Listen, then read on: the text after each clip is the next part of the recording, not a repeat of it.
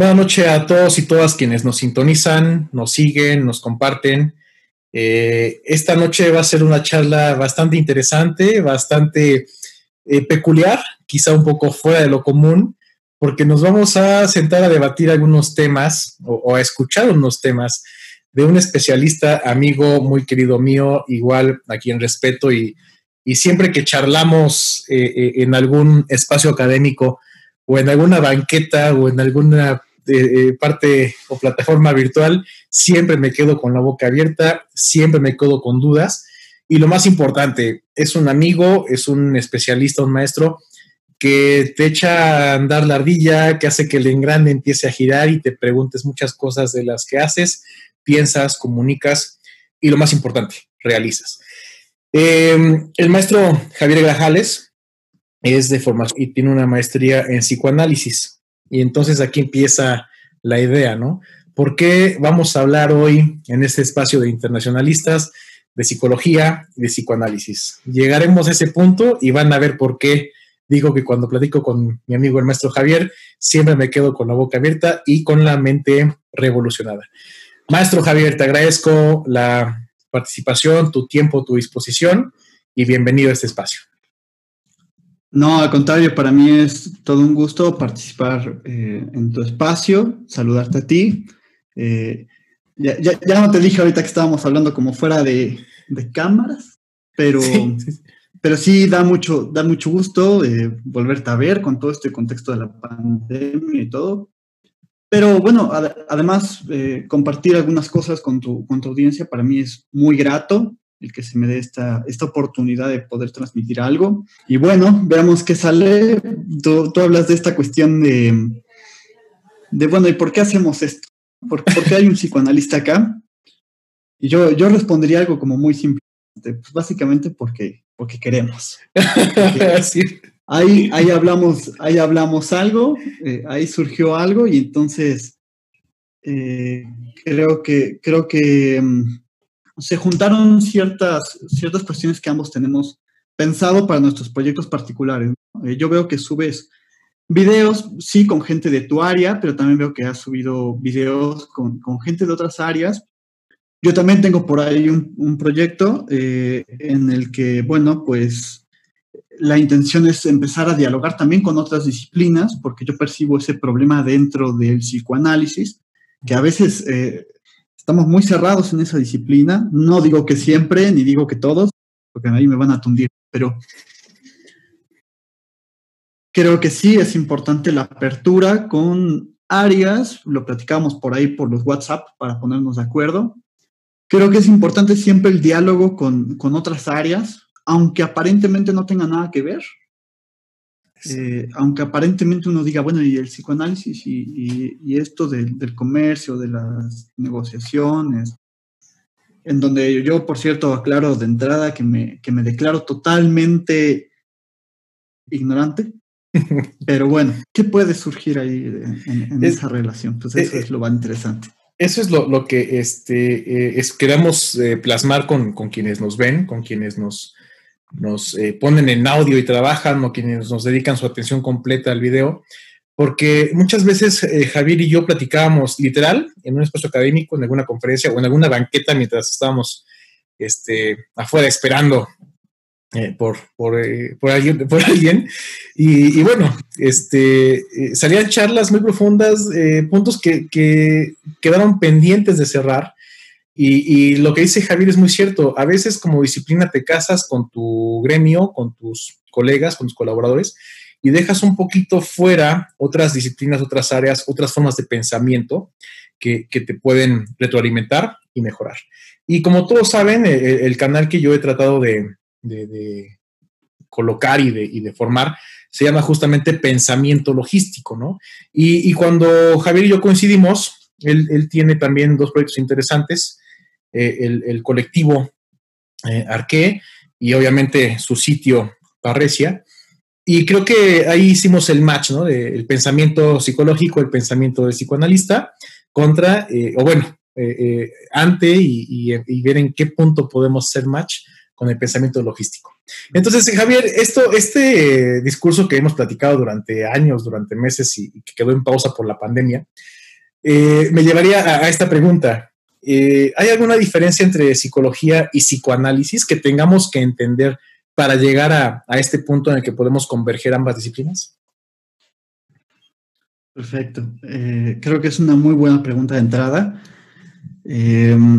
bueno, antes también decir que que estoy, eh, dicen que por, ahí que hay, que hay, no hay, no hay una diferencia fija entre estar nervioso y estar emocionado. Entonces yo, yo estoy nervioso, emocionado, porque, bueno, eh, tener este diálogo con otras disciplinas también implica eh, el riesgo de algo que me gustaría que ocupara nuestro centro de interés y que es el riesgo siempre del malentendido, ¿no? Porque, digo, y, y no, no es eh, es el malentendido entendido como algo parte de la condición humana. Pero, pero bueno, eh, siempre que siempre que hablo de psicoanálisis trato de ser muy cuidadoso porque el psicoanálisis ha sido objeto de una serie de, difamaciones, de ataques.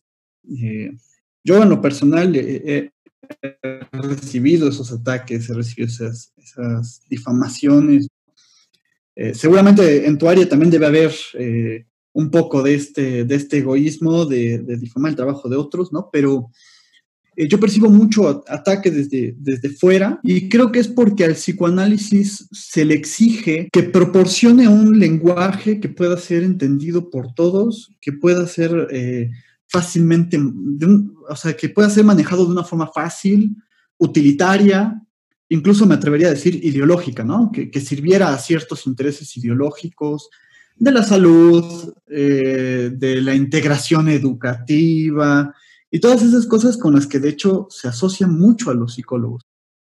Eh, ¿A qué vas a un psicólogo? Ah, pues porque tengo problemas en la escuela y quiero adaptarme. Y el psicoanálisis no es así, sino que permanece un poco inaccesible, con sus propios términos, eh, su propio lenguaje, ¿no? Y a veces Freud solía utilizar algunas palabras que, también se usan en el sentido común, pero que se usan desde, desde una cuestión distinta, ¿no? O sea, se les, digamos que Freud deconstruye esos términos y los, los apropia de una forma distinta para intentar dar cuenta de otra serie de fenómenos. Si tú te pones a preguntarle a un físico qué es la teoría de cuerdas y te empieza a hablar en su lenguaje de físico, tú dices, bueno, son físicos, yo no entiendo nada. Sin embargo, el psicoanálisis recibe ataques. Es decir, eh, ¿por qué no lo entiendo nada? A ver, no, no, no, ¿qué, es esto del complejo de Edipo? O sea, entonces quiero quiero acostarme con mi madre y deseo, a mi madre y quiero matar a mi padre. ¿Qué es eso? Pero porque no hay una comprensión de lo que implica el concepto, hay una mala lectura, ¿no? Principalmente.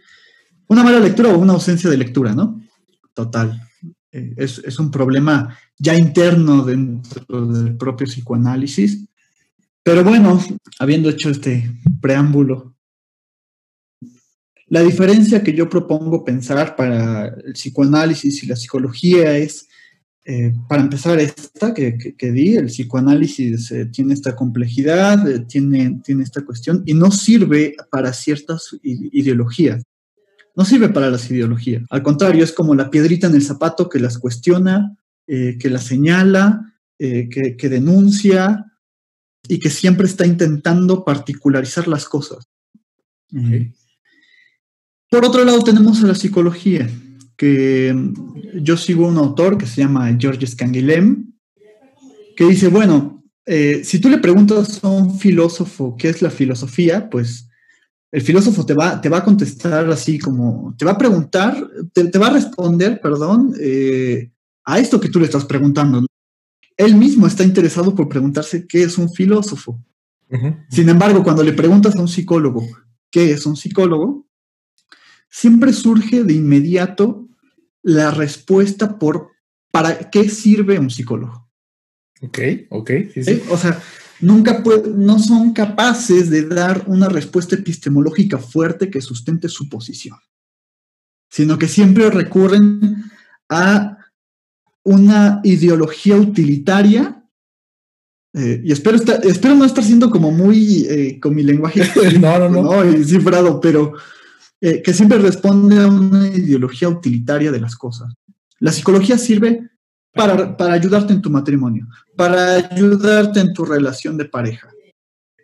Como si, que bueno, yo me adelanto un poco y digo, como si todo eso funcionara. Como si hubiera en algún lugar del mundo, eh, por ahí, en algún monte, un matrimonio sabio que vive su, vida, ¿no? Eh, así de forma perfecta y nosotros, del único de lo que se trata es de que nosotros lo copiemos. Nos apropiemos de eso, de que, ese alguien más se apropió, ¿no? De ahí surgen estas tonterías, ¿no? De, de cuando vemos a los viejitos, vemos a una pareja de viejitos que han estado vivos toda su junta, toda su vida juntos, ¿no? Decimos, mira, eso es un ejemplo de una relación perfecta. Pues, pues, no, eh, eh, estamos hablando de que hay una serie de cosas que, funcionaron para que ellos dos estuvieran eh, vivos juntos y tuvieran más o menos esta convivencia, que, se amaran, eso desde luego. Pero así como que dijeras que funcionaba, pues más bien la experiencia del humano nos muestra otra cosa, que estamos atravesados por, por el malentendido, por el conflicto con el otro, siempre en una relación de tensión con el otro. Por un lado quiero acercarme al otro, quiero entrar a su vida, quiero amar, pero por otro lado cuando empiezo a amar, ¿no? Eh, empieza a haber tensión, empieza a haber choque y empieza a haber irracionalidad. Entonces, la segunda diferencia, digamos, ya, ya dije la psicología sirve a fines utilitarios, ideológicos, es un instrumento. Basta remitirnos a la cuestión de los, de los homosexuales, por ejemplo. Eh, antes, en los primeros manuales de, las enfermedades mentales, estaba plasmada la, homosexualidad como una enfermedad. Sin embargo, ¿qué pasa? Eh, que, que empezó a haber todo un movimiento cultural de liberación sexual entonces empezó, empezó a ver toda esta grilla, toda esta cuestión, y de pronto la homosexualidad dejó de ser un trastorno. ¿Por qué? Porque las pautas culturales lo marcan. Entonces, la, psicología es esto que sirve siempre a los intereses de la demanda social, de la cultura, y, y en ese sentido, cuando te decía que estoy emocionado y nervioso al mismo tiempo, digo, es porque cuando me preguntan para qué sirve el psicoanálisis, entonces dices, bueno, eh, si lo vemos bajo esta perspectiva, eh, más bien lo que podría proporcionarnos el psicoanálisis sería una decepción.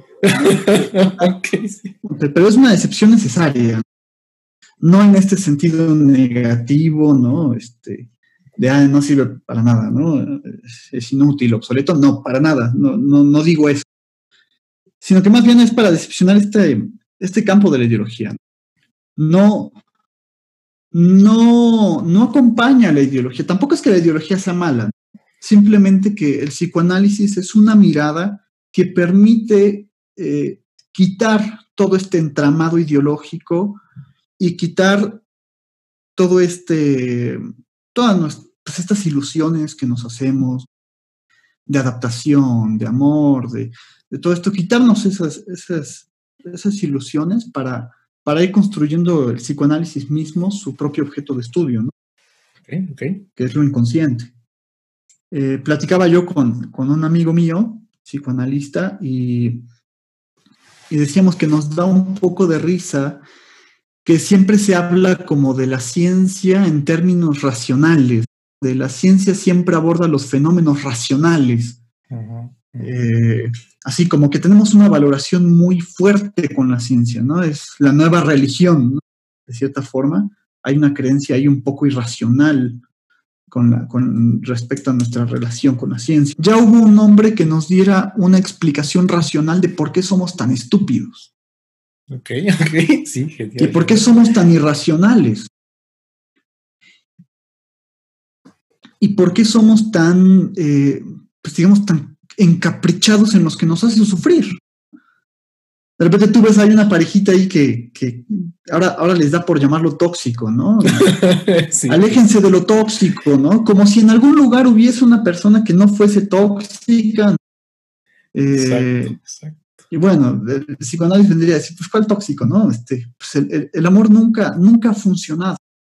O sea, la relación entre hombre y mujer y la relación entre hombre y hombre y la relación entre mujer y mujer de forma racional. Está marcada por la irracionalidad, los celos, la positividad. Algunos entendieron eso como el hecho de que Freud estaba idealizando lo patológico. Y pues no tiene nada que ver, simplemente nos está diciendo, bueno, ¿por qué somos así? y la psicología muy por el contrario. En este afán de querer responder a la demanda cultural, se la vive generando herramientas, instrumentos que supuestamente nos ayudarían a ser más racionales. Ok. ¿Sí? Que, está muy bajo esta idea, por ejemplo, de la conciencia. Eh, es que tienes que ir con el psicólogo para ser consciente tus patrones disfuncionales y tienes que ir con un psicólogo para que te ayude a superar tus traumas. O sea, como si al final hubiera una victoria de lo racional sobre lo irracional. Solo tienes que ir con el psicólogo. Y ojo, eh, no, estoy, eh, de repente los psicólogos me tunden por esto porque pues no les gusta. Ya tiene, creo que ya tú y tu audiencia se podrán dar cuenta de por qué no les gusta. Pero básicamente eh, tampoco se está diciendo que la psicología no sirva para nada. Es decir, tiene una utilidad social, de, demanda social. Eh, eh, muy, por, el contrario, ¿no? Es decir, sirve, tiene lo suyo, hacen su trabajo y bueno, uno hace un trabajo distinto. la psicología también ha tenido sus ventajas por ejemplo, cuando, cuando el sismo del 2017, pues, quienes salieron primero a apoyar, a apaciguar la angustia, pues fueron psicólogos. Y bueno, tienen su función. Y aquí la cuestión es que esa crítica es necesaria, porque, pues sí, respondemos a la demanda social. Pero ¿cómo sabemos que la demanda social, eh, pues bueno, ¿cómo sabemos que, que se nos demanda racionalmente las cosas. Eh, hay cosas de la demanda social que son totalmente irracionales, que pueden conducir a, al mal y que de repente el problema un poco es esto que el psicólogo no está advertido. Eh, es más una advertencia que una crítica, porque bueno, ahí tienes, ahí tienes terapeutas que le dicen a su paciente que necesita dejar su relación porque es tóxico, pensando que le está haciendo un bien, cuando en realidad eh, a lo mejor está metiendo más problemas de los que ya había, eh, en esta intención de hacer el bien. Pero bueno, no, me gustaría extenderme mucho en, ese sentido. Yo creo que estás tocando un punto bastante eh, humano. Eh, yo al principio decías que estabas nervioso, emocionado, y creo que, no sé, a mí me está pasando ahorita justo mientras te escucho, y estoy seguro que a, a la gente que nos está viendo también. Mencionaste un punto bien interesante que, puede ser esos puntos en común, ¿no? Decías, los psicólogos puede que, se, eh, se, molesten por, por, la crítica que lanzo. Y decías también un punto interesante al inicio. Eh, a veces eh, tu mismo gremio te critica o, menosprecia el trabajo. Creo que tenemos un primer punto en común. creo que eso pasa en todas las disciplinas, en todas las áreas. A mí me ha tocado, como, dices, ¿no? te, te, llegan las agresiones y los comentarios. A mí me ha tocado gente que, oye, muy bien, qué padre, qué buen proyecto, y gente que te dice, oye, este, ponte a trabajar, ponte a hacer algo, ¿no? Y yo así, a ver, espérame, no lo hago por, por este, decir que soy la eminencia, lo hago por compartir ideas y que la gente que no tiene un foro, que no tiene un micrófono, que no tiene una ponencia, que no tiene este, la gerencia de alguna empresa transnacional, pues venga y nos dé sus ideas, aprendamos algo, compartamos algo, ¿no? Y que no tengas que ir a un curso de 3 mil, 4 mil, 20 mil pesos para aprender la clave de algo que todos en el gremio estamos haciendo y tenemos que mejorar. Y entonces me, quedé pensando, avanzaste en la charla y mencionaste un punto que, te lo juro, eh, eh, me tiene eh, en este tema de, la diferencia que planteas, y me tiene muy, muy eh, conectado con pláticas pasadas, con, por ejemplo, con Carla y con Diana, que son expertas en, en lenguaje, ¿no? Este, Diana es el RI y a pesar de eso se ha movido mucho en el tema de comunicación. Carla es este, lingüista y también nos hablaba del tema de, comunicación de pensamiento. Y esto me remitió a esas charlas con ellas. Y con ellas planteábamos un tema también cultural, ¿no? De, humildad de los jefes, de humildad de la gente del medio, de tu gremio, que de pronto caemos en este egoísmo y como bien dices, eh, empezamos a adoptar ideas, empezamos a adoptar formas de pensamiento que ni siquiera sabemos de dónde vienen y que permean nuestras acciones cotidianas. ¿no? Y, y, te decía que mucha gente espero que se esté identificando, porque en algún momento eh, yo igual mencioné eh, el tema de un, de un exalumno mío, de un compañero ahora de, de, profesión, y de su relación con su jefa, ¿no? Su relación tóxica con su jefa, ¿no?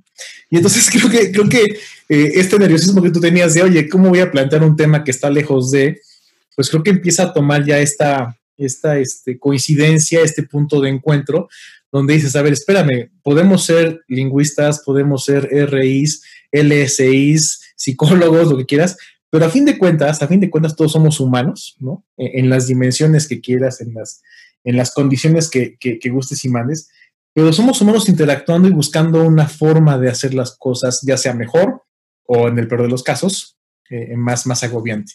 Y cuando mencionabas incluso esta parte del amor, ¿no? De, de, la pareja eh, eh, de, viejitos que, que, los ves y los idealizas, creo que también pasa en el medio laboral, ¿no? A mí me ha tocado mucho en este medio, ahora, te planteo yo, yo mi, percepción de lo que pasa.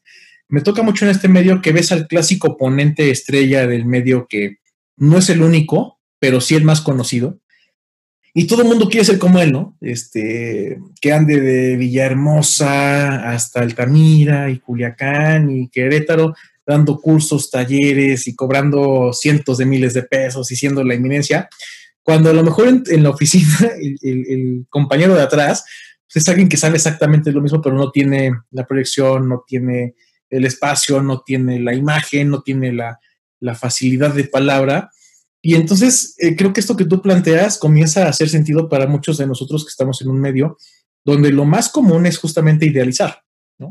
Y lo mismo, no hablas inglés, ah, entonces este, no eres internacionalista. Este, no eres, eh, no sé, no fuiste al extranjero a estudiar, ah, entonces no eres internacionalista, ¿no? Y empiezan muchas cosas que, como bien apuntabas, comienzan a, afectar eh, la forma racional en la que somos estúpidos. ¿no? y acabas creyéndote todas estas ideas y acabas creyéndote todos estos este, temas o, líneas que, manejan algunos y mucha gente deja que le afecten en el plano profesional, en el plano laboral y en el plano personal. Entonces, eh, creo que qué bueno que llegaste a ese punto y que llegaste a, esta pequeña palabra. Yo sé que no es la esencia de, la, de tu discurso, pero esta pequeña charla de toxicidad, este calificativo de lo tóxico, creo que en el ambiente laboral de todos los que estamos en, el país hoy, eh, aquí, haciendo cosas eh, eh, en diferentes trincheras, es como la excusa fabulosa, ¿no? De, decir, ah, bueno, me hace daño, me voy. Y, y apuntabas también una parte interesantísima. El terapeuta, el psicólogo te dice, deja tu relación porque es tóxica.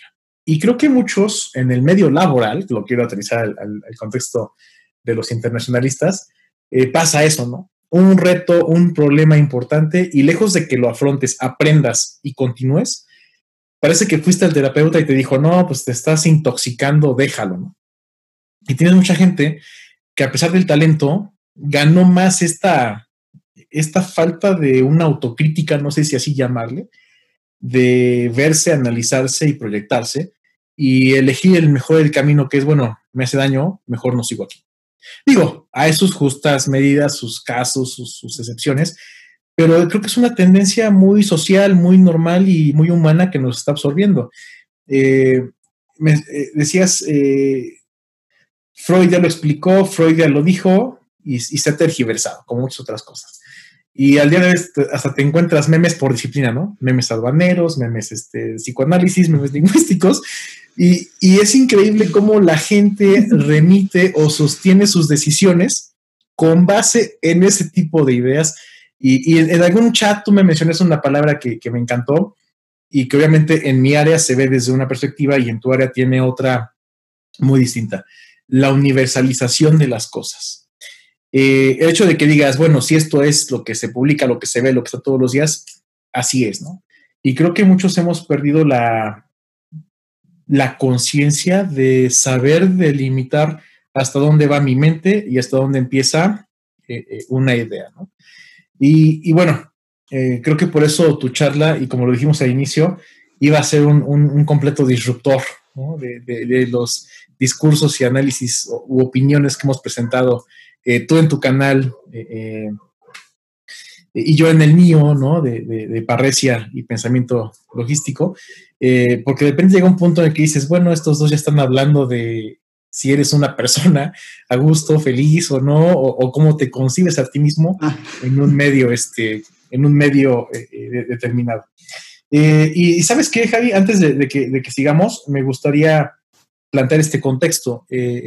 digo, que, tú sigas explicándonos el tema de, de, psicoanálisis, pero creo que ya me vino a la mente algo que, al menos en mi etapa de estudiante, estaba muy de moda. Ojalá que toda la gente de mi generación y los chicos como tú, los más jóvenes como tú, se acuerden. Quiero pensar que, te tocó ver mucha gente de esta, de esta línea de trabajo. Gracias por lo de joven. Oye, este, eh, te acordarás que estuvo, ya sabes, te acordarás que estuvo de moda este tema de la programación neurolingüística, ¿no? Y que se prácticamente se aplicaba en todo, ¿no? Y, yo me acuerdo mucho, eh, eh, tratando de, hacerte dolor de cabeza. Eh, había muchos cursos, ojalá pudieran ahí los, los este, que nos ven, eh, ver qué cantidad de cursos hubo hace 8, 7 años que te vendían negociación basada en programación neurolingüística, ¿no? Y, y, decías, ¿qué es eso? ¡Wow! ¿no? Y en mi experiencia, vuelvo al punto, hablo desde lo que yo he visto, me ha tocado ver negociadores humanos, personas, que sin tanto, mm, no sé cómo llamarle, sin tanto eh, fundamento teórico, llevan a cabo negociaciones sublimes, hermosas, bonitas, eh, simplemente con el hecho de saberse comunicar. Tú mencionabas también hay una parte importante. Eh, te preguntan qué es un psicólogo y respondes lo que hace la psicología. En comercio también pasa, oye, ¿qué estudiaste? Y hay un gran debate de decir comerciólogo o LSI, ¿no? Y, lo mismo nos pasa. Bueno, soy el que hace las impos, las expos, logística, transporte, aduanas, y sacas una lista de, conceptos y de actividades y nunca respondiste qué es un LSI, ¿no? Y muy poca gente te dice, bueno, somos los profesionales que analizamos las relaciones comerciales derivadas de el GAD o del OMS, no sé, algo así. ¿no? Y creo que ahí también tenemos una, coincidencia interesante eh, de cómo dos disciplinas que parecieran lejanas, que parecieran no hermanarse, de pronto tienen ciertos puntitos, ¿no? En los que se están encontrando, están conviviendo. Y yo te preguntaría eso. Eh, psicoanálisis, psicología, programación neurolingüística, todo esto y, del lado que te planteo la negociación, es una herramienta, es, una, es un pretexto, es una explicación, es una idea. ¿Qué es? ¿Y cómo lo deberíamos asumir los profesionales? Ok, hay, creo que hay varias cosas que, mencionaste que me parecen interesantes. La primera, esta tendencia a, utilizar los memes como forma de información. Yo no, yo no me remito a los memes para estudiar psicoanálisis, ¿no? Me, remito a los libros. Eh, sin embargo, eh, es muy común ver estos ataques que, Freud presenció en su vida, ¿no? De pansexualismo, de que todo era sexo. Eh, seguramente incluso tú como alguien ajeno te ha llegado esta idea, ¿no? Freud habla de, que la mamá y de que el papá y de que uno quiere tener sexo todo el tiempo. Y no es eso lo que plantea Freud, ¿no? Pero no lo estudian, no, hay un estudio ahí. Eh, otro, otra crítica por ahí que se nos hace es este aparente dogmatismo. Ay, cómo les encanta defender a Freud, ¿no? A mí no me gusta defender a Freud. No, no estoy, cuando hablo de Freud, no hablo de ese viejito con el puro. Cuando hablo de Freud, hablo de su pensamiento. Eh, preguntabas antes, cuando, cuando, antes de grabar, eh, me preguntabas sobre esto de, de qué es el psicoanálisis, ¿no? Es una ciencia, es una disciplina, es una práctica. Yo diría, mira, es un discurso que, eh, digamos, analiza, fragmenta, descompone otros discursos. Por ejemplo, estos discursos insostenibles de lo que hoy llamamos de lo que en ese momento, tú bien lo dices, llamábamos programación neurolingüística, que, vamos, es, eh, bueno, eh, y que hoy lo tenemos bajo el nombre de coaching. Es, una renovación ideológica de lo mismo, de la misma basura, que tiene por, que tiene por fin último mostrar el predominio de la conciencia y mostrar el predominio de la voluntad. Así como, no, mira, eh, tú programas neurolingüísticamente tu mente, ¿no? Orientado a objetivos y a superación personal y a, la trascendencia y todas estas cosas eh, con las que se llena la boca. Pero bueno, lo que nos ha mostrado Freud o lo que nos ha mostrado el psicoanálisis es más bien que hay una relación muy fuerte entre la formación de ideales y la vivencia de la culpa. Digamos, eh, el martirio de la culpa, que, seguramente eh, tú estás más eh, introducido como en ese campo, ¿no? Seguramente ves a los coaches a cada rato, esta gente emprendedora, ¿no? Que, que, no tienen ni tres pesos, ¿no? Pero que ahí andan diciéndole a la gente cómo tiene que vivir. en psicología al menos se da mucho esta motivación personal, ¿no? Que, que es pura estafa, ¿no? porque y que, bueno, eh, proceden mediante este mecanismo de la culpa. Porque es el, mira, tú podrías ser exitoso, pero por ser la persona que eres, no estás alcanzando el éxito. Entonces, despréndete ya de tu lado estúpido, despréndete ya de tu deseo, despréndete ya de lo que, de lo que no te sirve, ¿no? Y sigue ahora sí tus objetivos, ¿no? Que además son objetivos siempre muy cliché. Eh, ah, sí, eh, quiero tener un carro, quiero tener un carro y que ronroné, quiero tener una modelo como esposa, y quiero, este, y claro, yo voy a fundar mi empresa, ¿no? Y a, vender millones. De noche en la mañana. Sí, el psicoanálisis metería todos esos, todos esos deseos, todos esos anhelos, ¿no? Como dentro del narcisismo, ¿no? O sea, el narcisismo simplemente es este, Quiero, quiero, quiero, quiero que sea fácil. Quiero, quiero la, vivencia de, placer continuo, ¿no? Y fácil, además. Exacto. Entonces, sí, mira, la, la programación neurolingüística, y bueno, yo, yo tengo ahí el pasado oscuro de que, de que en algún momento estudié un diplomado de eso. Por eso creo que incluso me siento con, con autoridad para poder hablar de eso. Exacto, exacto. Eh, sí, porque cuando se vendió, cuando, por ejemplo, a, mí en la carrera me lo vendían como un modelo científico. Entonces, pues, pues bueno, me, interesaba eh, leer la conducta no verbal, pero la, la programación neurolingüística, lo cierto es que si tú le preguntas a un programador, se ríen. Y si tú le preguntas a un neurólogo por el aspecto neurológico de la, de la programación neurolingüística, se ríen. Y si tú le preguntas a un lingüista, hubiera sido bueno que le preguntaras a Carla, ¿no? Yo creo que se ríe. Sí, sí, sí. Y te lo digo porque nos hemos reído, ¿no? Eh, porque, porque, bueno, siempre tiene este, es como, la programación neurolingüística viene a ser la ideología de la programación, la ideología de la, de la neurología y la ideología de la lingüística. Es decir, eh, propone siempre, siempre que hace un enunciado, la programación neurolingüística es para, para un fin ideológico imposible de realizar. Por ejemplo, ¿no? Eh, pues ya para empezar la comunicación. O mira, tú, tú puedes, eh, hay un concepto ahí que se llama calibrar. Tú puedes calibrar tu discurso, tú puedes calibrar tus afectos, tú puedes calibrar tus pensamientos para amoldarte al, pensamiento, a los afectos, a, eh, y, a, todo lo que rodea como, como a la, de la otra persona, ¿no? Lo que llamamos ponerse en los zapatos del otro, ¿no? Y digo, vaya ridiculez. O sea, ¿en qué momento hemos podido, o sea, a mí que me muestren un ser humano que se pueda poner en el lugar del otro? Y aún si pudiera, pues habría que preguntarnos por la violencia que eso implica. Decir, oye, sácate de aquí, de tu lugar, ya llegué yo. ¿Y tú dónde quedas? ¿Tú, ¿Tú, dónde quedas como un sujeto eh, particular? Con su propio deseo, con su propia forma de fallar, con su propia forma de ser irracional. ¿Dónde quedas tú?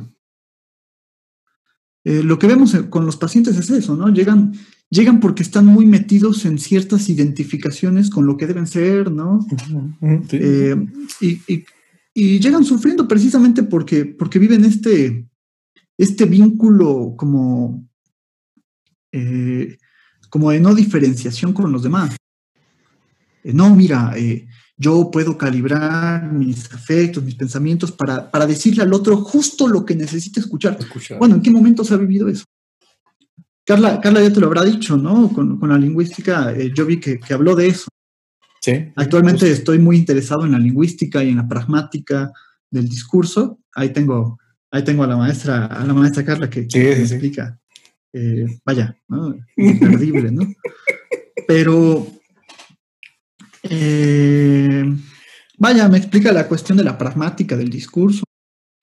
Eh, he leído también cosas de la pragmática del discurso y bueno, eh, la programación neurolingüística es una negación de los hallazgos más importantes de la lingüística, de los hallazgos más importantes del psicoanálisis. Es una negación de todo esto. Siempre es el tú puedes y el mira, vamos a orientarnos a metas, ¿no? Y, es pura, pura basura, ¿no? En, ese sentido. ¿Y, ¿Y, sabes qué es lo peor? Eh, bueno, no sé, perdón que te interrumpa. Lo peor es eso, ¿no? A mí me tocó ver a muchos, eh, en ese entonces, pues yo era alguien que iniciaba, eh, más joven que ahora, y me tocaba ver a mucha gente que sí se metía en esos temas, en esos diplomados, en esos cursos, y, este, y realmente cuando les decías, bueno, a ver, dame un modelo de negociación, dame un, protocolo, dame un, dame un, script, no sé cómo llamar una estructura, en la que me digas cómo estás aplicando realmente esa, esa disciplina, esa área, eh, en anticiparte el pensamiento de otro cuando ni siquiera conoces tu propio pensamiento, ¿no? Y, qué bueno que referiste a Carla, porque algo que salió muy, muy interesante con Carla y con Diana fue, pretendes comunicarte con, un otro individuo cuando ni siquiera tú defines eh, estructuras o racionalizas, mm, ya no digas ideal o perfectamente, sino por lo menos de manera entendible tu comunicación. Y, de este lado, de esta disciplina del comercio, los negocios, pues siempre, eh, y te lo voy a poner así como es, ¿no? Te venden, ah, es que la cultura chino, el chino va a negociar así. El europeo negocia bajo estos, y te, y te venden cursos, te venden diapositivas, te venden manuales donde viene esa universalización, estandarización, no sé cómo llamarle. Y, y, de este lado entonces estamos todos los que no sabemos esto que tú nos estás exponiendo y presentando y aclarando, desde tu, perspectiva y, que te agradezco, y que dices, va, lo compro, ¿no? O va, me inscribo, voy, y sales y dices, mm, y luego, ¿no? Este, pues qué padre fui a, aprender PNL y ya me psicoanalizaron y me lavaron el coco y ya sé que soy el emprendedor y que hoy pongo mi, mi local de, o mi, mi, local, pongo mi página web y mañana ya tengo a cinco socios y pasado mañana ya soy un, por no haberlo hecho antes y, mañana llego ya en mi auto de, del año y, estás, eh, eh, eh, como bien dices, programado o, calibrado a ese pensamiento cuando realmente tus acciones ni siquiera son, son contundentes de modo tal que logres algo en, el corto plazo. Y a mí sí me da mucha curiosidad ver a tanta gente que se iba a los cursos de los diplomados y y el día que tenían que hacer una negociación, ya no digas con una misión comercial o con un representante extranjero de una firma o con el de compras de la otra empresa. El día que tenían que negociar su plaza de trabajo, decías, oye, ¿y, y lo que te vendieron, qué onda, no? Entonces, creo que hay otro punto de coincidencia. Tú dices, bueno, esto es basura. Yo te diría, bueno, para, para los que estamos de este lado, resulta que nos vendieron esa, esa basura, ¿no? Y, hubo gente que la compró, ¿no? Y, dices, rayos. Eh, eh, y creo que por eso eh, esta charla toma importancia porque cuando tú piensas, no tiene nada que ver, resulta que pudiste incluso haber estado del otro lado y decir, rayos, por pensar que no tenía nada que ver, compré algo en 8 mil pesos que, que, no me ha servido, ¿no? Y te digo 8 mil por poner un número decente. Pero si, si ahorita alguien googlea esos tipos de cursos o esos tipos de situaciones que estuvieron de moda hace unos años, te ibas de espaldas. Te ibas de espaldas. Claro.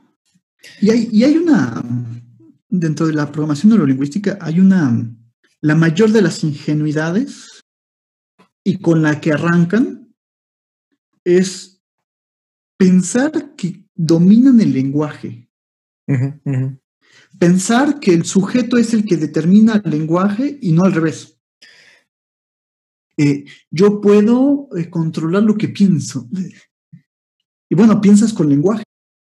Sí, a fin de cuentas. Piensas con palabras.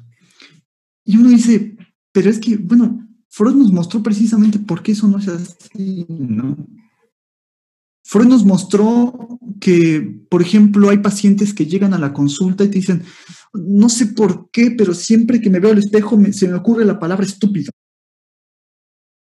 Y no se pueden desapegar de, de esa identificación en la que están.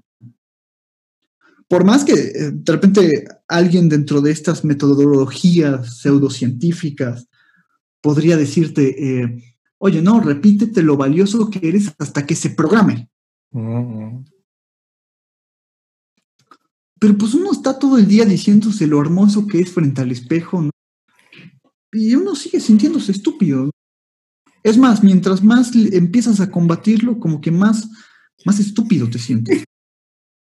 Eh, en, ese sentido, pues eso es como lo, lo, lo riesgoso de todo esto te decía que, toman como lo peor de la lingüística, ¿no? Porque, bueno, la lingüística a, mí me encanta, ¿no? Pensar el hecho de que el discurso está estructurado a partir de una representación del mundo, pero que esta representación del mundo no es el mundo, sino, sino una especie de determinación del mundo, ¿no? Sí, sí, sí. O sea, yo a través del lenguaje determino el mundo a la vez que me lo represento y a la vez que el mundo determina mi lenguaje. Y yo estoy introducido en eso, pero además el lenguaje me sirve para hacer algo, eh, hacer actos, ¿no? Diría Benveniste o diría eh, Halliday, lingüistas, que, eso sí, a eso sí leanlo.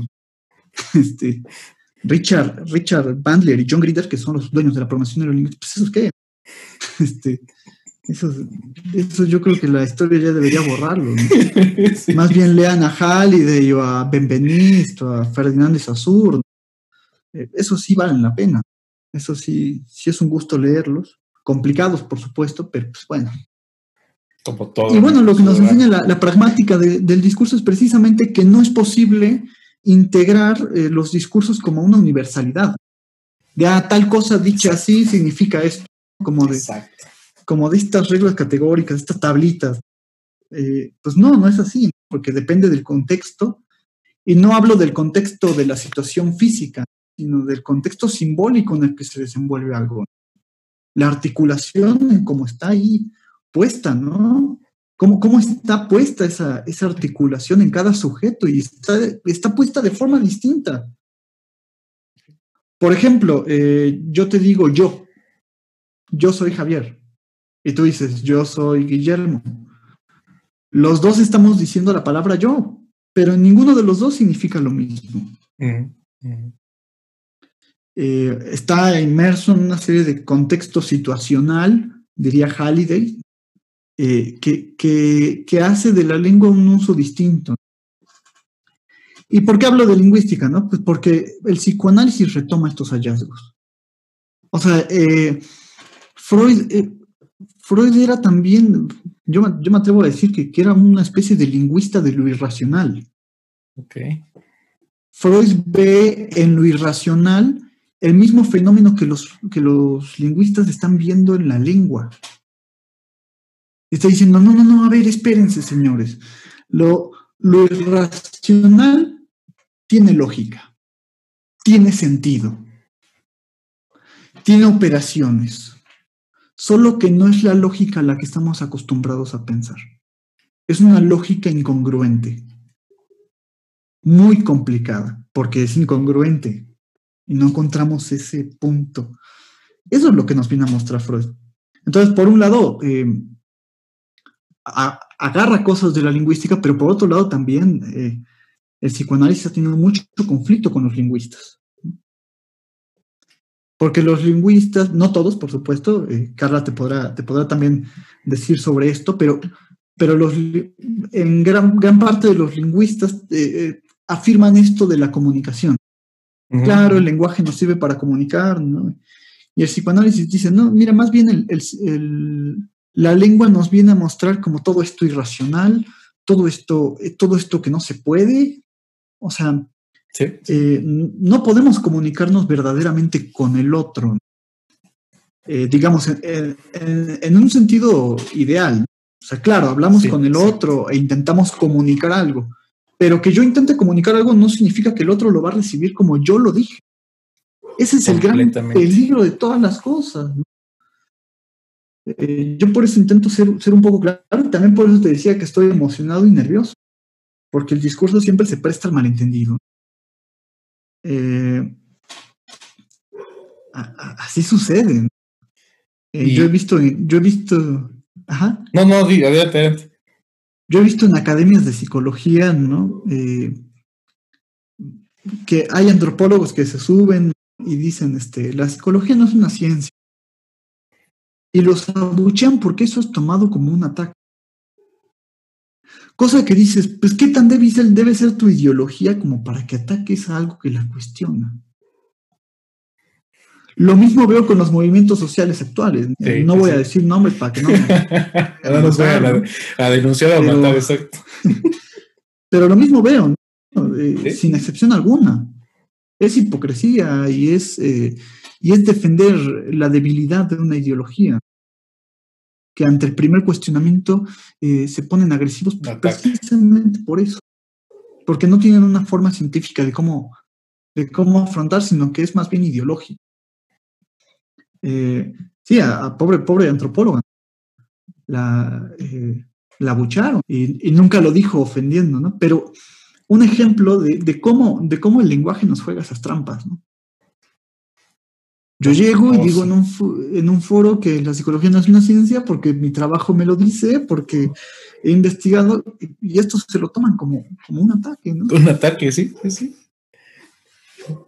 Y, pasa en todas las áreas, en todas las disciplinas, en todas las disciplinas. Claro, hablábamos, eh, tú, me, tú, me, comentabas, ¿no? Este, cuando hablábamos de esto de la programación neurolingüística, esta universalización de los gestos.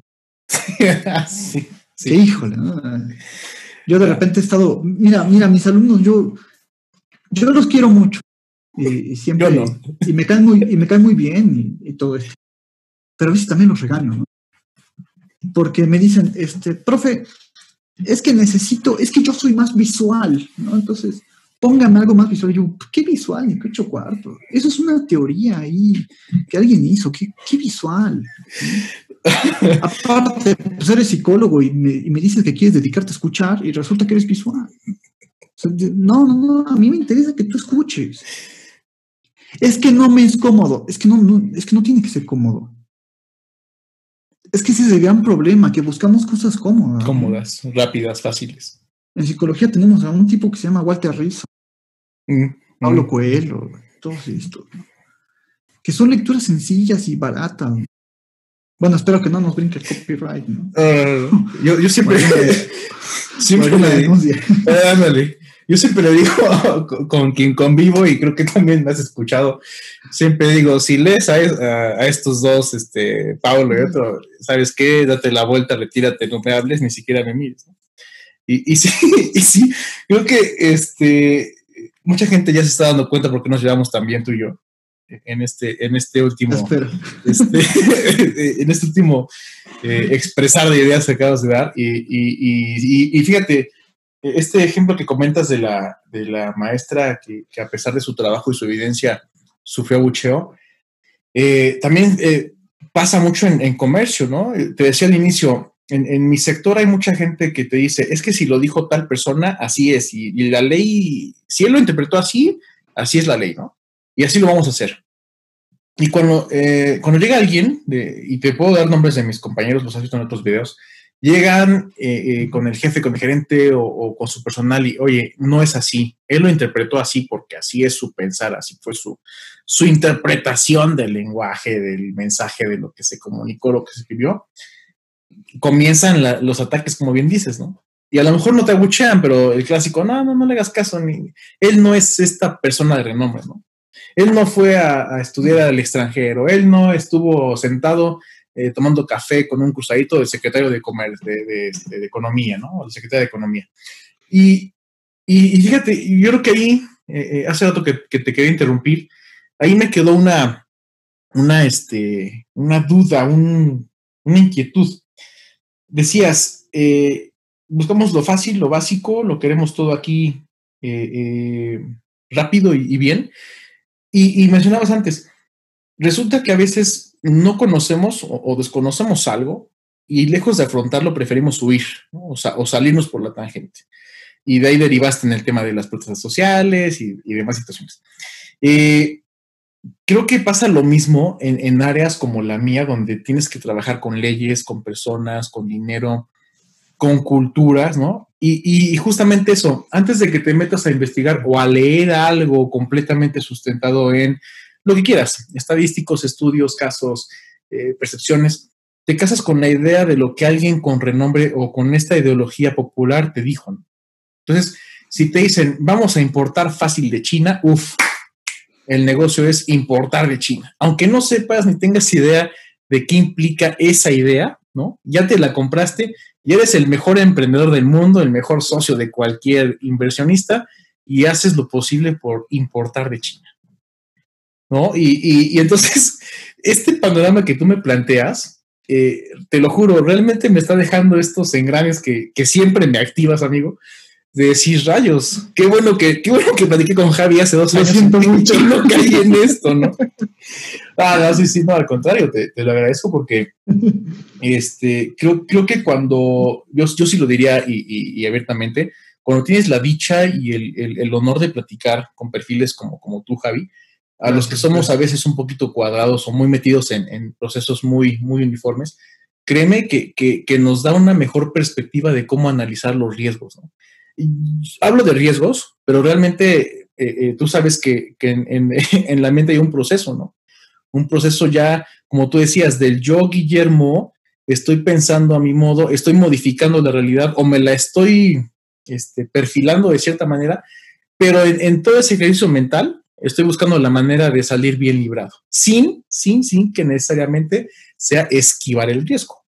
Lo quiero afrontar de mejor manera, ¿no? Y eso como individuos nos hace crecer, porque me ha tocado ver mucha gente que le ofreces, eh, no sé, una oportunidad laboral, un proyecto, algo, y lo primero que te dicen es no porque me saca de mi zona de, de estabilidad, ¿no? Y el que te dice, va, no sé qué va a pasar, pero intentemos, ¿no? Eh, eh, lo que tú decías, el Freud que te dice, pues vamos a probar el caos, vamos a probar lo racional, porque seguramente ahí también hay algo estructurado, algo lógico, algo que me puede beneficiar de alguna manera. Entonces yo creo que sí, sí, este tipo de charlas son, son enriquecedoras, al menos para mí, y siempre lo han sido, y, por eso el, ánimo de charlar contigo, con Carla, con Diana, este, que son áreas y disciplinas que a veces pensaríamos, bueno, ¿qué tiene que ver la psicología? con lo económico administrativo. Tiene todo que ver, porque a fin de cuentas somos humanos. Yo, así, yo así lo dejaría, somos humanos. Así, a fin de cuentas. No hay más que buscar. Y, volviendo al tema de los gestos, este, es, eso, eso, eso aplica mucho en negocios, ¿eh? Aplica muchísimo en negocios. Hay, hay libros, yo he leído libros, he leído diapositivas, he ido a ponencias, donde está el clásico estigma de si cruza los brazos, no te pone atención. Y yo he tenido discusiones con mi esposa donde le digo, a ver, te escucho, ¿no? Y me cruzo de brazos. Y no me pones atención. A ver, espérame, te estoy escuchando, te estoy viendo, pero estoy cómodo así, ¿no? ¿Qué pasa? ¿Qué pasa con eso? Sí. eh, hay dos cosas, ¿no? Eh, el aporte del psicoanálisis viene a ser, eh, digamos, como mostrarnos que nos tomamos el lenguaje eh, de una forma muy idealizada, muy wow, ¿no? El lenguaje. Todo lo que podemos hacer con el lenguaje. Desde, desde, desde los antiguos griegos, ¿eh? O sea, Aristóteles dice, somos animales racionales. O sea, el lenguaje nos hace superiores. Y Freud viene a decirnos, eh, básicamente el lenguaje más bien nos mete la pata. Eh, si cualquiera de ustedes eh, que, que, estén escuchando, ¿no? Escriben, por ejemplo, lo frustrante que es escribir. Y cuando escribes algo, resulta que eso que escribiste lo lees otro día y no te reconoces ahí y dices, eh, ¿dónde estoy? Eh, eh, ¿A poco yo escribí esto? de repente salió, yo no sé de dónde. de repente leo mi escrito y me pongo a llorar porque digo, yo no quería decir eso. El lenguaje nos tiene agarrados y no solo eso, sino que a diferencia de cómo lo conciben algunos lingüistas, no todos, por supuesto, eh, eh, y sobre todo la psicología y la programación neurolingüística, pues el, lenguaje, lejos de, lejos de mostrarnos la superioridad del ser humano, lo que nos muestra es por qué trastabillea, por qué se cae. o sea, eh, por ahí Lacan, Lacan, que es un psicoanalista, tiene, tiene una frase sobre Freud Dice, si a Freud le interesaba tanto la sexualidad, no el sexo, ojo, eh, que no, me quisiera detener aquí a explicar eso, pero, pero bueno, ¿no? Eh, hay una diferencia. Eh, si a Freud le interesaba tanto la sexualidad, es porque cuando hablamos de sexualidad, de amor, de todo eso, trastabillamos. Dice, ahí es donde, ahí es donde está la herida del lenguaje. O sea, cuando yo veo a la chica que me gusta y me acerco y... Cuando yo tengo una conferencia en donde se me va a reconocer públicamente y, me paro y, me pongo nervioso. Eso, eso es lo que nos muestra el psicoanálisis. El cómo el lenguaje nos, hace pasar malas jugadas. Ya por ahí decía Freud, ¿no? Eh, nada puede ser peor que el hecho de que consigas lo que quieres. Porque hay gente a la que cuando consigue el éxito, el éxito los pisotea, El éxito te aplasta. Eh, eh, porque, bueno, ya, ya había hablado un poco de ese vínculo, Pero, eh, bueno, eso, eso como primera cosa, ¿no? Y como segunda cosa, esta universalidad de los gestos, ¿no? Del lenguaje no verbal. Mira, la programación neurolingüística parte de un punto noble, ¿no? Es decir, nuestro cuerpo comunica. Es decir, nuestro cuerpo participa en el lenguaje también. Sí, eh, pero, pero no, hay, no hay una forma de saber qué está comunicando. Aunque te lo diga el sujeto, dices, pues tú qué le crees, ¿no? Eh, a mí también me ha pasado, ¿no? Esa típica que pones así y entonces ya piensan este, que, eh, sobre todo, eh, también cuando hablábamos de, los, de las difamaciones, ¿no? Pues a mí me han dicho que, soy mamón, ¿no? Perdón por el lenguaje científico, pero me han dicho eso. Y todo porque, pues, bueno, pues, me pongo así cuando escucho, o me pongo serio cuando escucho, ¿no? Y entonces mi cuerpo ya está diciendo que no me interesa lo que estoy escuchando, ¿no? Sí, sí, exacto. Eh, y, el problema es pensar eso, ¿no? Que, que, existen reglas universales que aplican para todos que hay regularidades, que, todos entramos dentro de una estadística, que todos entramos dentro de, dentro de esquemas, eh, categorías universales, eh, y que de ahí no nos podemos salir. Y, creo que ahorita que hablabas de esto del comercio y todo esto, eh, yo veo mucho, ah, por supuesto yo, yo no soy de, de comercio ni nada, ¿eh? Eh, de repente no quiero que tu audiencia piense así como de, ay, ya, se, yo, no tengo ni idea, ya, nos, ofendió, ya nos ofendió. Pero, pero lo que sí veo, digamos, cuando se habla de esto de, la, de, la, de emprender, de, de, tener negocio, de hacer todo esto, es esta, esta especie de terquedad de, tomarse el lenguaje como, como esto, como, como de, si lo pienso es porque es así. Eh, o, por ejemplo, eh, acá en México, eh, seguramente tú, tú, has vivido más eso que yo, pero México se caracteriza por la burocracia. Uf, cómo nos encanta la burocracia. La burocracia, sobre todo, es yo, como analista te puedo decir que, para mí la burocracia es un vínculo a través de un discurso en donde, en donde los dos eh, participantes buscan un beneficio personal a costa, digamos, de un intercambio que sea rápido, cómodo, placentero. O sea, yo voy por la calle, me salto un rojo, un policía me detiene, ese policía quiere dinero y yo quiero salir de un apuro. ¿Cómo, se sale a través de un intercambio, no? Que, es simbólico, es decir, le doy dinero. Representa algo el dinero porque pues, va a alimentar a su familia o va a ir por unas cervezas o yo qué sé. Eh, entonces la burocracia es un, es un, vínculo que se sostiene a través de un discurso. Por eso de repente eh, estas preferencias que mencionas. O sea, eh, pues de repente yo llego con alguien, le, invito a comer, ¿no? Y resulta que, hasta me pasan antes. Eh, yo por eso, yo por eso siempre les hago mi, cara más bonita, ¿no? A, quienes, este, a quienes trabajan, cuando voy a tramitar algún papel, les digo, buenos días, ¿cómo está? Ya sí.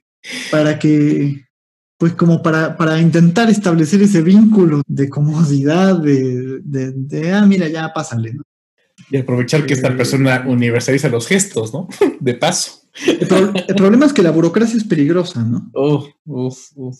Porque ahí tienes, eh, ahí tienes casos de homicidio, donde, donde lo que importa es cumplir el papeleo. Ya, ya se solucionó el caso, ya, ahí está, ahí está el archivo. El que sigue, ¿no? Sí, que sí. Eh, el problema de la burocracia es eso, que como es discurso, todo lo que, todo lo que tiene que ver con el lenguaje en este sentido es, como estar redundando en lo mismo, en lo mismo, en lo mismo, y no salir de un atolladero simbólico. Entonces, eh, creo que eso es, es importante pensarlo. Y sobre todo eh, con, lo que decía en un inicio, ¿no? Eh, el, gran problema de la psicología es no ver todo esto. No, no, ver, digamos, que muchas cosas son burocráticas. Muchas de las famosas pruebas de la personalidad y pruebas que miden autoestima, que dicen que son ciencia porque se sostienen bajo estadísticas, pero no hay ningún rigor científico en eso. Exacto. O sea, eh, dicen es que estadísticamente la prueba de la autoestima pasó las pruebas. Y dices, no, no, no, lo que hiciste fue hacer una serie de operaciones matemáticas y a eso lo llamaste autoestima. Hay una problematización teórica sobre la autoestima. Sobre, eh, decías por ahí que, la programación neurolingüística es un paradigma, ¿no?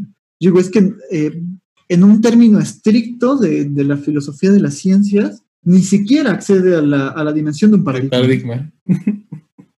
Porque un paradigma es una explicación racional científica que se opone a una ideología previa. Más bien la programación neurolingüística sería la ideología, previa, a la que es necesario que un paradigma se imponga, ¿no? A la que es necesario que digamos, no señores, no nos comunicamos. No señores, la empatía es una ficción. Que no quiere decir que no sintamos dolor por el otro, ¿no? que, pero siempre es desde mis zapatos. Exacto y eso es lo que lo vuelve riesgoso. Y creo que el psicoanálisis permite estar advertido de eso. Es decir, si yo no puedo salir de mis zapatos, entonces la pregunta es, este, ¿cómo le hago para no, para no quitarle al otro su lugar? Para que el otro tenga un lugar en el que pueda ser diferente a mí y en el que yo no lo invada eh, eh, porque precisamente lo que nos viene a mostrar también el psicoanálisis es que cuando buscamos el bien de otro, eh, terminamos echando todo a perder, ¿no? Sí, piensa, en las mamadas. No, yo te sobreprotejo porque te quiero mucho, sí, pero lo estás, lo estás privando de la vida. Le estás haciendo un mal terrible. Sin embargo, lo haces bajo el nombre del bien. Toda la programación neurolingüística también, eh, el problema es que está inmerso en eso, ¿no? Eh, ofrece como modelos de comunicación, como modelos de rapport, modelos de, de quién sabe qué cosas, eh, que al final lo único que termina haciendo es que a lo mejor le causes más daño a la gente. A lo mejor no, a, lo mejor no, este, habrá quien le funcione, ¿no? Pero, pero pues la cuestión es no, no es si funciona o no, sino para qué. Para mí la programación neurolingüística funciona para, para distraer de lo que no funciona. Para Interesante. para decir que, el amor funciona, que la amistad funciona, que los negocios funcionan, eh, que, todo funciona y todo opera así perfectamente. perfectamente. Y sin embargo, pues estamos en una realidad que, nos da la peor cara, ¿no? Al menos desde marzo, pero sí es cierto. Yo soy menos optimista, ¿no? Enfatizando, digo, este, sí, tienes razón. Eh, eh, hay muchas cosas que, que, este, que siempre han estado mal y, gracias a, toda esta ideología o ideologías que, planteas y que nos abren los ojos, pensamos o corregimos, entre comillas, que, que, no están mal, ¿no? O, no queremos ver el lado de lo que está mal. Híjole, Javi, esta charla, igual que todas las que hemos tenido, públicas, privadas, este, al calor de unas cervezas o al calor de, de un buen mezcal o un café siempre, siempre, siempre nos deja eh, eh, algún, algún punto de reflexión, alguna situación. Eh, yo me quedaría mucho con todo lo que dijiste, pero me quedaría mucho con, esta última parte de el tema es ser consciente de qué está pasando. y, para qué son las cosas o para qué lo estamos aplicando o para qué lo estamos usando o, considerando en nuestra vida. Em, yo creo que sí eh, tenemos que hacer ya urgentemente la charla con, Carla contigo. Deja de invitar también a Diana, porque este tema es eh, esencial.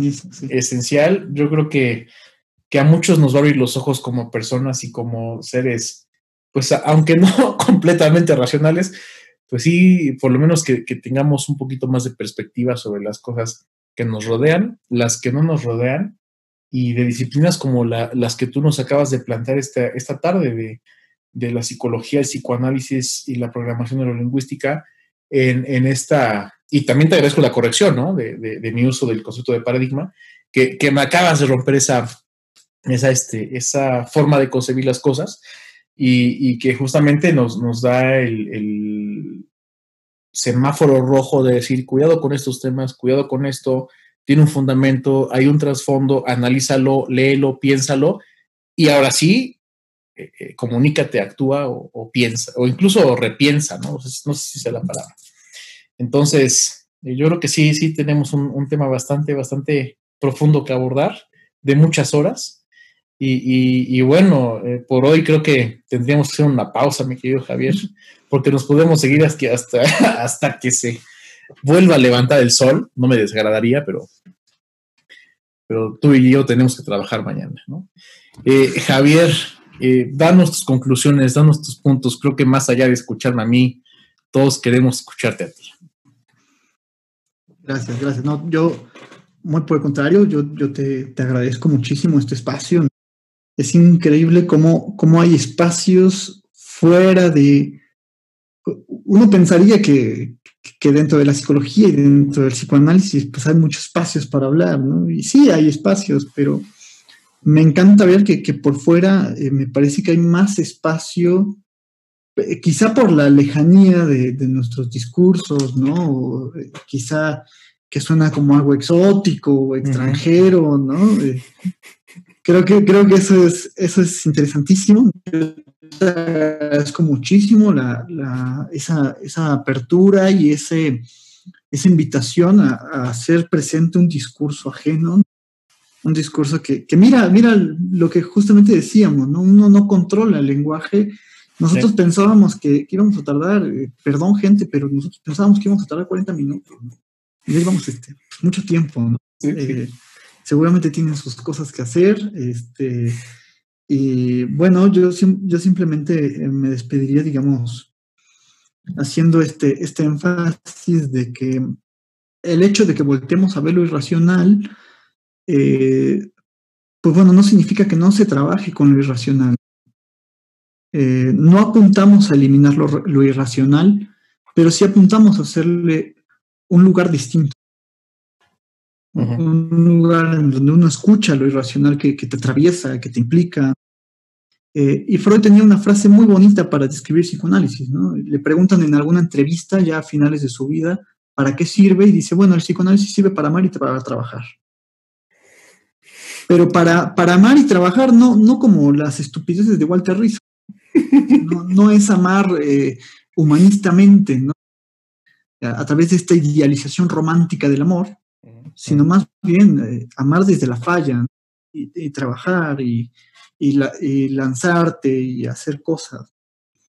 En ese sentido creo que, creo que es muy interesante, me, gustaría cerrar con eso.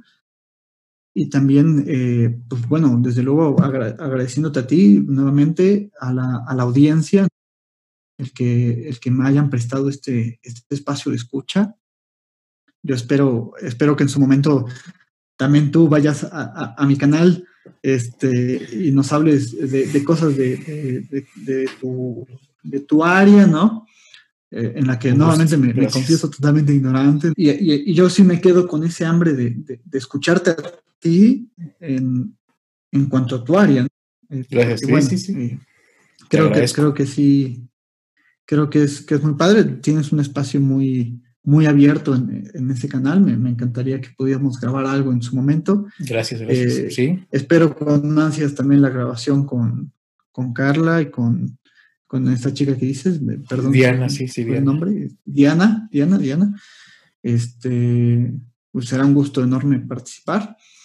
Y bueno, simplemente recordarle a la gente que pues también pueden seguirme en, mi canal de, de, YouTube, que es este Parrecia, así con doble R, Creo que ahí a lo mejor, no sé si, si lo, pongas en Lo podemos, este, lo pongo en la edición.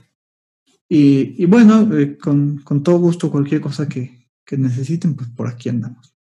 Javier, no me queda, no, al contrario, yo, yo también te agradezco, creo que eh, una experiencia que nos ha dejado este espacio también es que, eh, como bien decías, de repente descubrir que otras áreas tienen escucha, tienen interés, eh, es, es, es, es, muy interesante y es muy padre. Eh, a veces recibo más comentarios de las charlas que no son tan técnicas de comercio, ¿no? A favor, que de las demás de comercio, ¿no? Porque mucha gente me dice, oye, sí, esto, estuvo muy padre, me encantó, aprendí, pero como que eso ya lo sabía y lo domino. Pero cuando invitaste a, con Carla pasó mucho, cuando invitaste a Carla, me, me quedó la duda de, de, si sé redactar, ¿no?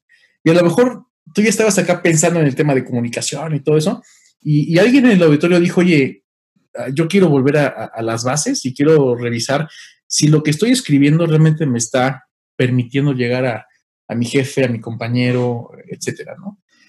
Y creo que ese es el tema de este espacio, ¿no? Que, alguien atrás de la pantalla, alguien atrás del celular, de repente te diga, oye, ve, este discurso, escucha los velos y, y, ¿qué opinas? ¿Qué piensas? ¿Te aplica? ¿No te aplica? ¿Harías algo al respecto? Y creo que eso afortunadamente eh, está pasando. Creo que afortunadamente eh, con esta audiencia, como te decía en la mañana, ¿no?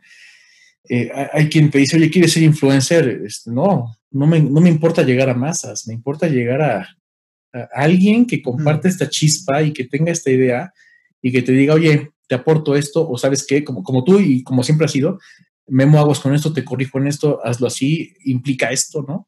porque a fin de cuentas es un círculo de crecimiento, ¿no? O, no sé, incluso una espiral de, crecimiento y de mejora como personas. Entonces yo te agradezco, Javi, la, explicación, tu, discurso y, también es, reconfortante ver que, a pesar de que somos, bien dices, diálogos distintos, términos completamente eh, eh, pues no tan vinculados, eh, tenemos estos puntos en común y, tanto tú como nosotros de este lado nos quedamos con, con esta espinita, con este engrane marchando y diciendo rayos, rayos. ¿no? Y el tema de la burocracia, el tema de los gestos, el tema de la negociación, eh, eh, del psicoanálisis, te puedo apostar que muchos de los que nos van a ver ya están pensando en, cancelar sus terapias, ¿no? Porque sí, dice, y, cuidarse, y cuidarse de, los falsos profetas, ¿no? Que llegan y te dicen, este, pues has, sido un tonto toda tu vida y ahorita dame tu dinero y yo te hago el esquema de negocio y mañana estás en, en, un río, en un yate rodeado de todo lo que siempre has querido, ¿no? Y digo, no es malo, quizá habrá quien sí, sí lo haga, sí le funcione, pero no sé, eh, no sé. Eh, creo que en algo que hemos coincidido es que a veces lo irracional es lo que mejor te, educa, te enseña, te conduce. Y, y, a mí me gustaría cerrar con esta frase porque muchos de mis colegas, mucha gente con la que tengo el gusto, el honor de trabajar, a veces nos salen mejor las cosas por hacer lo que nadie más ha hecho, ¿no? el clásico de no, no mandes el correo así, no lo hagas, no, no negocies así, eh, no hagas este contrato, no pongas esto, porque nunca se estila, nunca se hace, nunca se, se ha probado. Y ya que dices, no, no, no, vamos a hacerlo por el lado irracional, no, no, no quiero pensar, vamos a, probar cómo funciona, ¡pum! ¿no? Pega, funciona, no sé. Eh, sé que es un tema muy distante de, de, lo que tú planteas, pero creo que, creo que tiene, una, tiene una base este, tiene una base ahí de, pensamiento que valdría la pena explorar. Y sí, a muchos de mis colegas, mucha gente que tengo el gusto de conocer como tú, creo que ese es, ese es el, el, clic que nos ha unido de decir, voy a hacerlo de manera diferente, como todos lo acostumbran o como yo mismo lo acostumbraba, ¿no? Qué bueno, qué bueno, qué bueno que, que, que les sirviera. Entonces, te agradezco, Javi, y, y no nos despedimos. Tenemos que hacer la siguiente que va a estar este, más nutrida, más, más densa y seguramente más larga. Así que tendremos que hacerla desde la mañana, con cafecito y botanas. Sí. Totalmente y, este, de acuerdo. Y bueno, recordamos tus redes sociales, eh, eh, los voy a poner aquí en, texto. Sí, eh, Parrecia, para todo el canal de, de charlas, conversatorios, diálogos que tiene Javier con gente de su disciplina, de su área, que como pueden ver no está para nada peleada con las demás áreas. Y eh, también lo pueden encontrar eh, con una labor muy interesante, una labor muy, eh, yo incluso diría, espero no chocar con tu, con tu, con tu propuesta, yo diría una labor muy constructiva, muy, a favor de, de, lo que hace Javier, que se llama Colectivo Arqué, o bueno, Arqué, Colectivo este, de Psicoanálisis, si no me equivoco, y bueno, eh, Javier también es de estas eh, mentes maestras, lo digo con todas sus letras, es de estas mentes maestras que, siempre ha estado en pro de, su gremio, de su disciplina, de su pensar, de su ideología. Y como él bien lo sabe, lo hemos platicado miles de veces, eso nos ha hecho eh, seguir en contacto, mantener esta, esta línea de respeto, de colaboración. Y bueno, yo más que abierto, Javier, para seguir colaborando contigo. Te agradezco. Gracias, gracias. Al contrario. Y bueno, ya, ya fue mucha despedida. El que mucho se despide. Poco quiere ir. Poco quiere ir. Sí, realmente no, pero bueno, por tiempo de ambos tenemos que cortar la, la, grabación. Les agradecemos su tiempo, su paciencia y les agradecemos más, mm, quizás no los likes, quizás no las, las reacciones, pero sí que en su vida cotidiana se pongan a pensar qué estamos haciendo, qué ideas estamos arrastrando y cómo nos estamos analizando como personas. Y algo que decía Javier, no manejemos el discurso de que me puse en tus zapatos porque realmente a veces ni siquiera nos medimos los propios. Entonces, cuídense mucho, seguimos en contacto y hasta el siguiente video. Gracias Javi, un abrazo. Nos vemos, gracias. Que estén todos bien. Hasta la próxima.